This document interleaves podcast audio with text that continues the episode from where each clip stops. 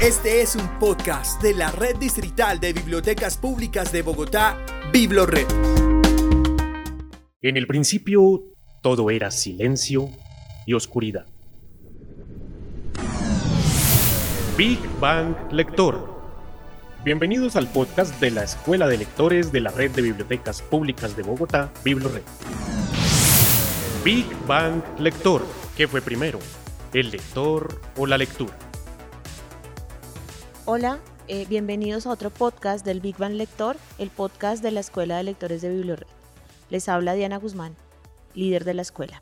El día de hoy nos acompañan dos invitadas muy importantes, muy interesantes eh, y que van a explorar y a profundizar en el tema que vamos a iniciar hoy, la lectura y la discapacidad. Nos acompaña en primer lugar María Alejandra Vargas, profesional de la Escuela de Lectores y quien además lideró una investigación eh, muy importante sobre cuatro usuarios con discapacidad en la biblioteca pública. Estos cuatro usuarios también fueron coinvestigadores y una de ellas es Pilar Rodríguez. Eh, Pilar es una lectora avesada, es licenciada en educación infantil y ha tenido una experiencia muy interesante dentro de la biblioteca como persona con discapacidad visual.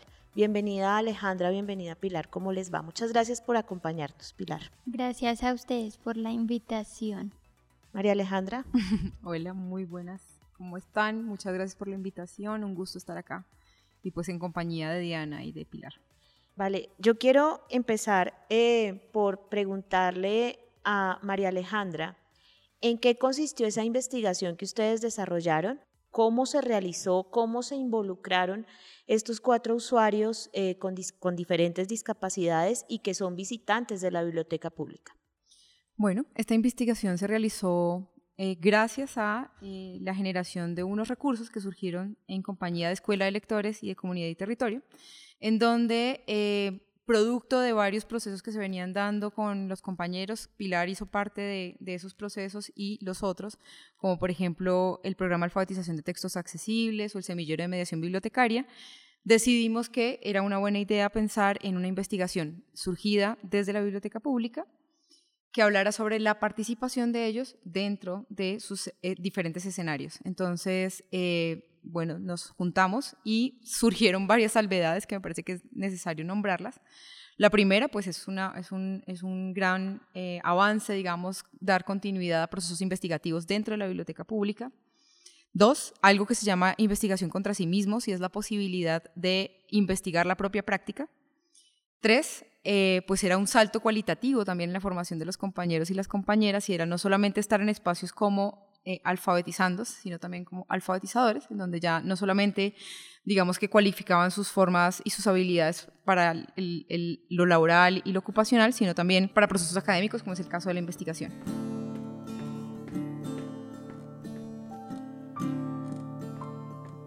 Y em, creo que pues esto ha sido eh, muy valioso. También es importante resaltar pues, que la idea no es hacer una generalización sobre las participaciones, sino que es específicamente sobre cuatro personas con discapacidad. En este caso no pudimos acompañar tampoco personas con discapacidad múltiple ni personas con eh, discapacidad eh, que sean sordociegos, sino que eran cuatro personas que ya Pilar seguramente nos contará quiénes eran sus compañeros. Vale, Pilar, eh, yo quiero preguntarte por la misma vía que le pregunté ahora María Alejandra, ¿cuál fue tu experiencia en esa investigación? ¿Qué detectaste? ¿Qué conclusiones puedes compartirnos el día de hoy eh, como coinvestigadora de este proceso y también como lectora y usuaria de la biblioteca que forma parte de la comunidad con discapacidad visual? Bueno, pues en primer lugar quiero resaltar que en esta investigación participamos cuatro personas con diferentes discapacidades un compañero que se llama Sergio Castillo con discapacidad cognitiva, Ana María Garzón con discapacidad auditiva y Camilo Rojas con discapacidad física. Ana contaba con, con dos intérpretes en lengua de señas colombiana. Pues digamos que esta investigación lo que quiere es aportarle a Bibliored para su eh, en cuanto a la mejora de sus espacios además en la mejora de los servicios que ésta nos puede ofrecer.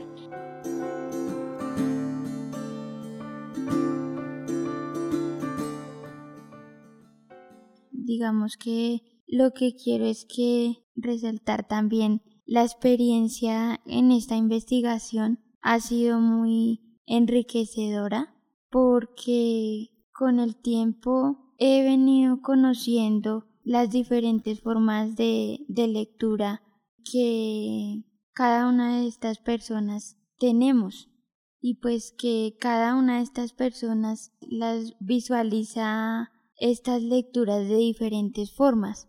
Vale, Pilar, digamos que retomando lo que tú nos has contado, eh, si bien BiblioRed cuenta con una serie de servicios como los equipos tiflotécnicos, el seminario que, que hace poco dictó María Alejandra sobre español como segunda lengua, etcétera, hay unas necesidades apremiantes y aquí quiero preguntarle a María Alejandra, ¿cuál cree que es el lugar, por ejemplo, del Tratado de Marrakech, si realmente el Tratado de Marrakech como un mandato mundial para la inclusión de las personas con discapacidad en los escenarios de cultura escrita y en, los escenarios de circulación de la información se ha dado o no dentro de nuestro sistema, eh, digamos, de bibliotecas tanto nacional como distrital.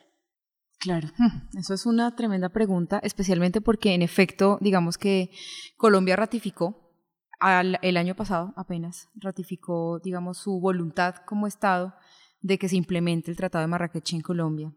Quiero hacer una salvedad. El Tratado de Marrakech es una, digamos, como una salvedad al derecho de autor para que los textos que son impresos y que son de difícil acceso para personas con diferentes formas de acceder puedan, digamos, ser adaptados. Y esto, pues, es un, uno, un gran, digamos, avance en términos de derechos humanos, porque eh, lo que propone es justamente reducir la brecha informacional y de acceso al conocimiento por parte de poblaciones que históricamente no han podido acceder. Entonces, eso por un lado.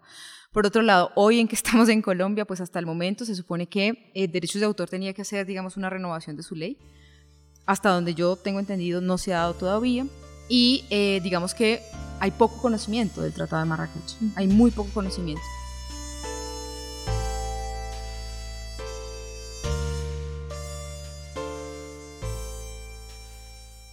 Pero además creo que hay algo que quisiera enfatizar y es sobre las entidades autorizadas. Las bibliotecas estamos llamadas a ser entidades autorizadas que podríamos facilitar que las poblaciones que acceden a la información de otra manera puedan hacerlo. ¿Cómo? Haciendo adaptación, incluyendo en nuestros servicios servicios especializados que permitan que las personas puedan hacer uso de diferentes herramientas, pero especialmente porque implica un rigor importante. Es decir, la adaptación de textos no es simplemente pasar de un código a otro, sino que digamos que exige que eh, se tenga un conocimiento del libro, se tenga un conocimiento del tipo de texto, tenga un conocimiento de la población a la cual va a llegar. Pero además de eso, pues se centra fundamentalmente en el uso y la funcionalidad que le dan quienes acceden al mismo. Entonces creo que es un trabajo, es un llamado importante, es un reto grande que le llega a Colombia y es hacer un trabajo de manera interdisciplinar entre la comunidad, las, las, entidades autorizadas y también los objetos que van a ser, digamos, que son susceptibles a, los, a las adaptaciones. Ese es un poco el objetivo de la biblioteca, específicamente ahora en la biblioteca pública, y es cómo también nosotros hacemos, eh, somos garantes del derecho al acceso a la información y al conocimiento.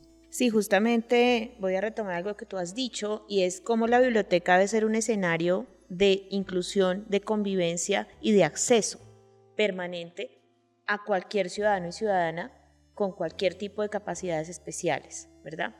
Y yo por eso quisiera preguntarle a Pilar, ¿cuál ha sido esa experiencia, Pilar, en dos vías que has tenido tú en la biblioteca pública?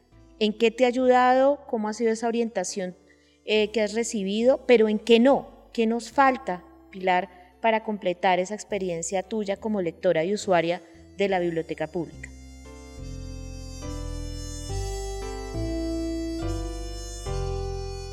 Bueno, pues la experiencia en biblioteca pública ha sido muy agradable, pues estos lugares aportan mucho a temas de, me han aportado mucho a temas de educación, pues básicamente por eso es que yo he recurrido a las bibliotecas y pues por el uso de, a veces de, de Internet. Pero pues sí quisiera resaltar que la importancia de que el equipo, eh, los lectores de pantalla JAWS, el software lector de pantalla JAWS, se encuentre actualizado. Vale, Pilar, gracias. Yo quisiera también eh, direccionar un poco la discusión a las colecciones, ¿verdad?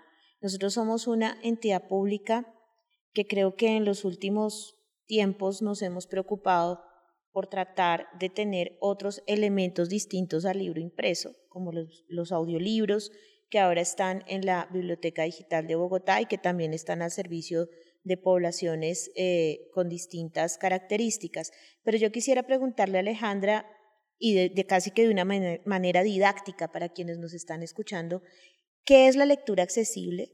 ¿No? ¿Qué significa adaptar un texto? Todas estas cosas que nos has contado alrededor del Tratado de Marrakech, ¿qué significa para una biblioteca hacer eso? O sea, casi que la definición de esos procesos para que nuestros eh, escuchas entiendan de qué estamos hablando un poco mejor. Hmm, Esa es también otra preguntota y es que creo que el trabajo artesanal, porque uno podría hablar a, grandes rasgos sobre textos accesibles, pero cuando uno se vaya al trabajo artesanal, entendiendo además que estamos en una red de bibliotecas públicas, donde tenemos bibliotecas en espacios locales, bibliotecas mayores, tenemos paraderos para libros para parques, tenemos biblioestaciones, bueno, todo el entramado que implica BibloRed, eh, pues nos exige comprender que uno, que creo que es un trabajo que se ha venido haciendo desde Escuela de Lectores, es comprender que, la, que el, digamos, el área del conocimiento de lectura y escritura no está basado solamente en el código escrito alfabético, sino que existen otras maneras más.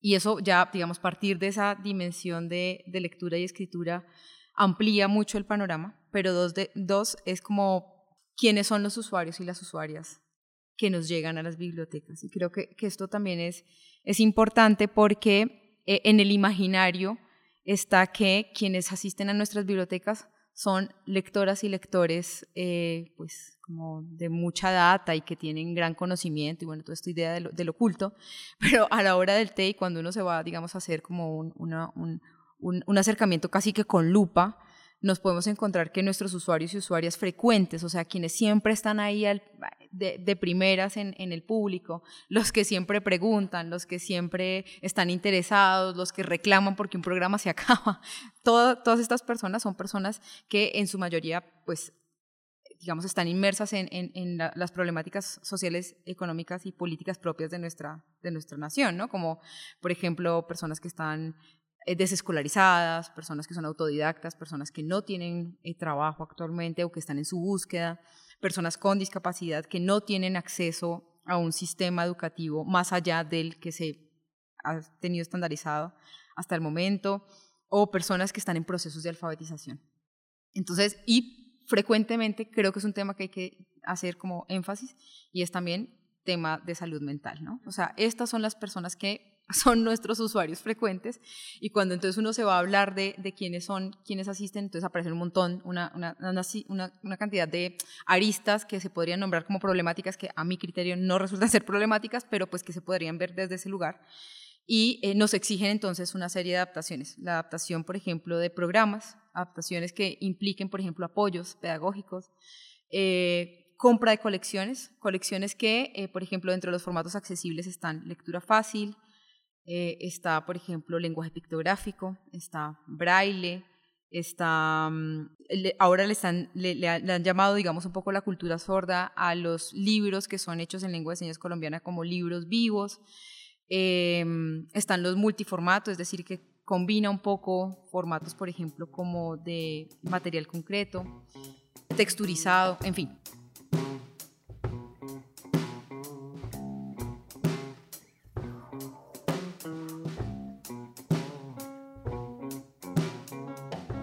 Creo que un, gran, un gran potencial está, por ejemplo, en la sala de distrito gráfico, en donde encontramos algo que se llaman historietas silentes, eh, que facilitan la comprensión lectora más allá del código alfabético que está puesto desde la imagen. Creo que hay mucha potencia en las bibliotecas justamente por eso, porque hay elementos que podrían ser, sin ser pensados desde la inclusión, resultan ser incluyentes y que eh, nos ha permitido a las personas que trabajamos, digamos, en términos pedagógicos con esto, agarrarlos como herramientas para que se puedan, digamos, proyectar en, en procesos con, pues, con quienes asisten a nuestras bibliotecas. Eh, así que bueno, el, reto es inmenso porque nos implica, uno, conocer los textos, dos, conocer a la población y quién más que quien está ahí, digamos, en el día a día. Y en medio de esto de las colecciones, pues como que también siento que es importante hacer un llamado, es que uno encuentra en nuestras colecciones temas de discapacidad, pero sobre discapacidad. ¿no? personas hablando de discapacidad, no personas hablando de otros temas, autores y autoras que sean personas con discapacidad hablando de otros temas, sino que pareciese que fuese como casi que una cápsula, ¿no? Es como gente experta hablando de... Eh, y creo que eso es la potencia justamente de la investigación también. Y es que son compañeros y compañeras que asisten a nuestra biblioteca hablando de su propia práctica y dándonos recomendaciones, ¿no? Es casi que como una devolución, es como muchas gracias por la atención, pero falta esto, nos gustaría aquello, eh, vemos potencial en esto otro. Entonces, como que eso. Sí, yo creo que ahí hay varias cosas importantes. Una es la necesidad de desmarcar el imaginario de la lectura tradicional.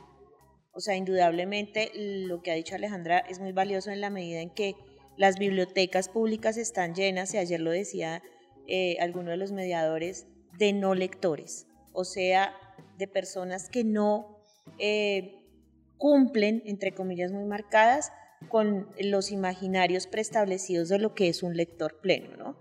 Eh, que lee muchos libros, que tiene una comprensión de lectura, digamos, aceptable, etcétera, etcétera. Y creo que cuando uno trabaja en este mundo de las bibliotecas se da cuenta que eh, no es importante la aprensión de la lectura, sino del lector.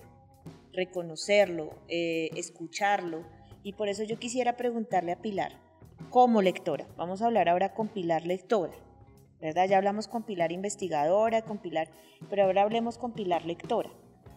Primero yo quisiera saber qué le gusta leer a Pilar, ¿cierto?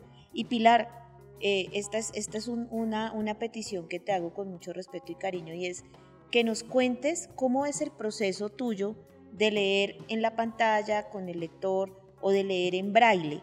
Es decir, cómo podrías contarle a las personas eh, que, digamos, entre comillas, no tienen discapacidad visual, eh, tu experiencia como lector. Bueno, en primer lugar, a mí me gusta leer historias de todo tipo. Me gusta entrar como como, ah, en ese mundo de qué va a pasar con este personaje, o por qué no pasó esto, o por qué sí pasó esto. A mí me encanta leer ese tipo de cosas. Por otro lado, ¿cómo es la lectura en, en braille? Es un sistema que funciona por medio de puntos, consta de seis puntos, tres a la derecha, tres a la izquierda. Por medio de estos puntos se pueden escribir las letras. Yo las escribo con una pizarra y con un punzón. Entonces, cada cuadrito de estos, la pizarra tiene, cada cuadrito equivale a una letra en específico. Entonces, yo escribo de derecha a izquierda y leo de derecha de izquierda a derecha volteando la hoja.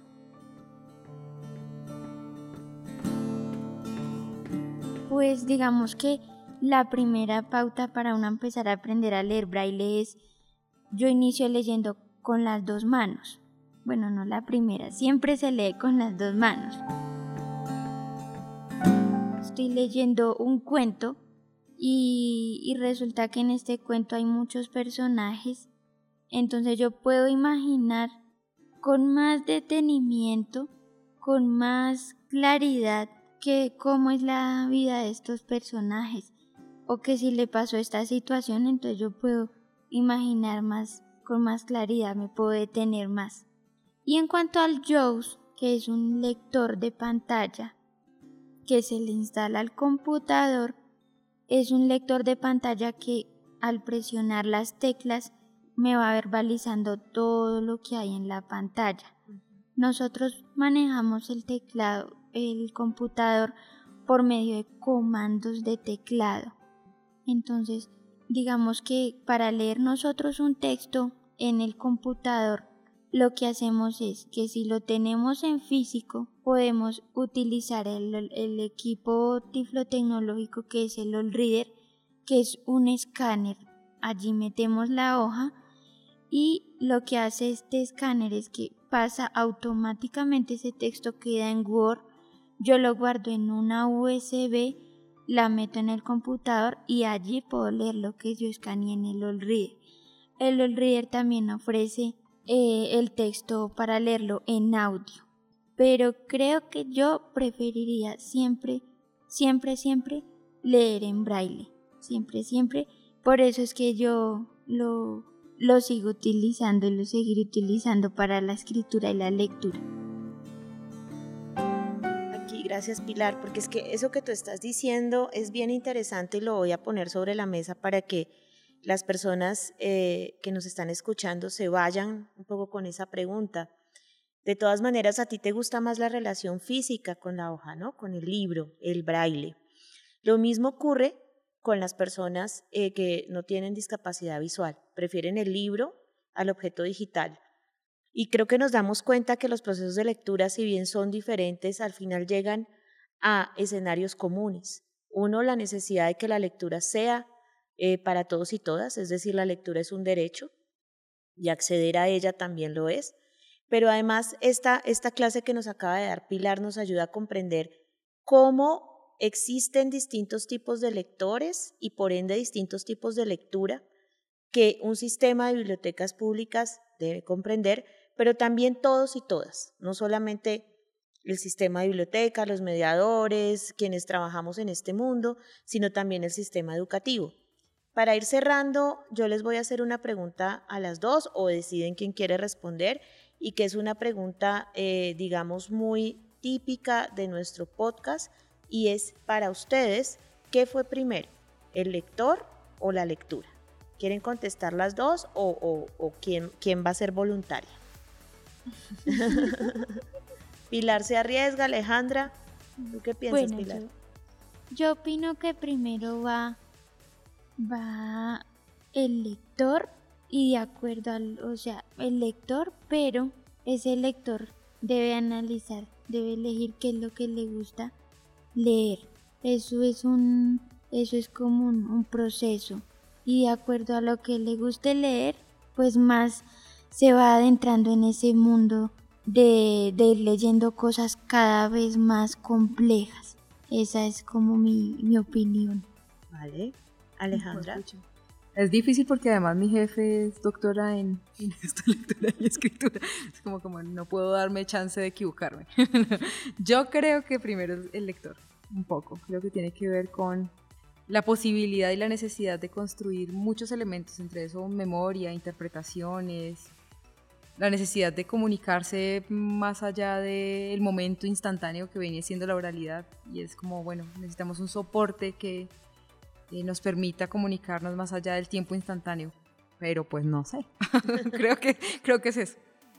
Vale, bueno, yo quiero agradecerles a María Alejandra y a Pilar por su eh, buena disposición, eh, por acompañarnos el día de hoy en este tema tan importante y que merece mucha más atención de la que se le ha dado. Por eso el podcast del Big Bang Lector, eh, digamos que tiene como objetivo hablar de la literatura y sus diversas formas, la lectura también y sus diversas formas, em, y obviamente la diversidad de lectores y lectoras que nos acompañan.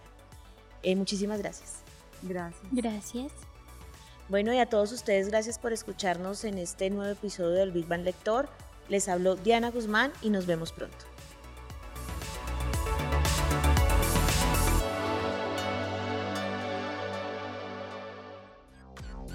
Escucha y descarga todos nuestros podcasts y contenido de audio en la sección Biblored Podcast en www.biblored.gov.com.